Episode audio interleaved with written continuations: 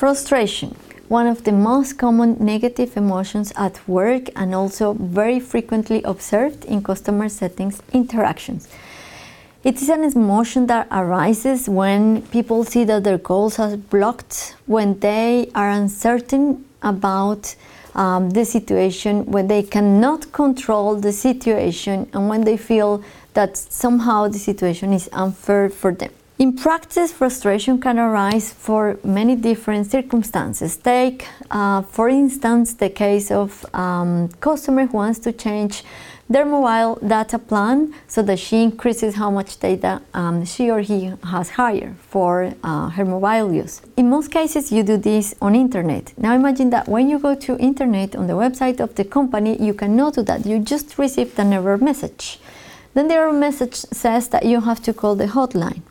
Once you call to the hotline and you talk to the call center representative, then you get the system blocked. You cannot do the change that you were expecting. You are then told that you have to go to the nearest buy office. In each of these occasions, you may experience frustration. You could not do what you wanted to do. You don't know why this is happening to you.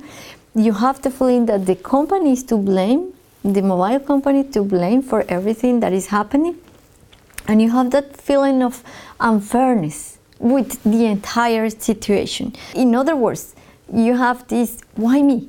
Sounds familiar? Frustration is something that may happen um, in um, many different daily situations. So, once you feel frustrated, what happens next? Well, there are two options. So, on the one hand, you can just give up because uh, you feel that it is too much and you just want to drop it.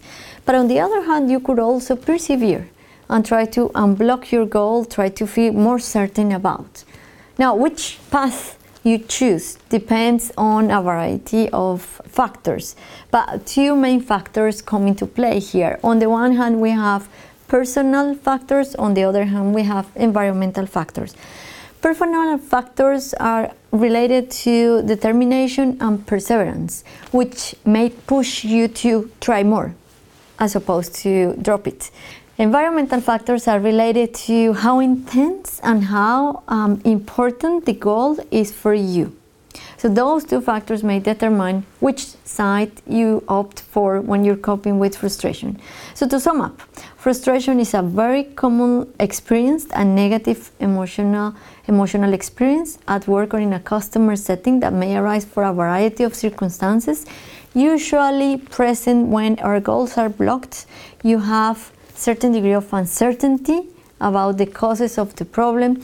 You feel unfair about the situation and you cannot control stuff. And what happens after you feel frustrated is that you can drop it, you can persevere, and what you do um, in terms of the action to take may depend on personal and environmental factors.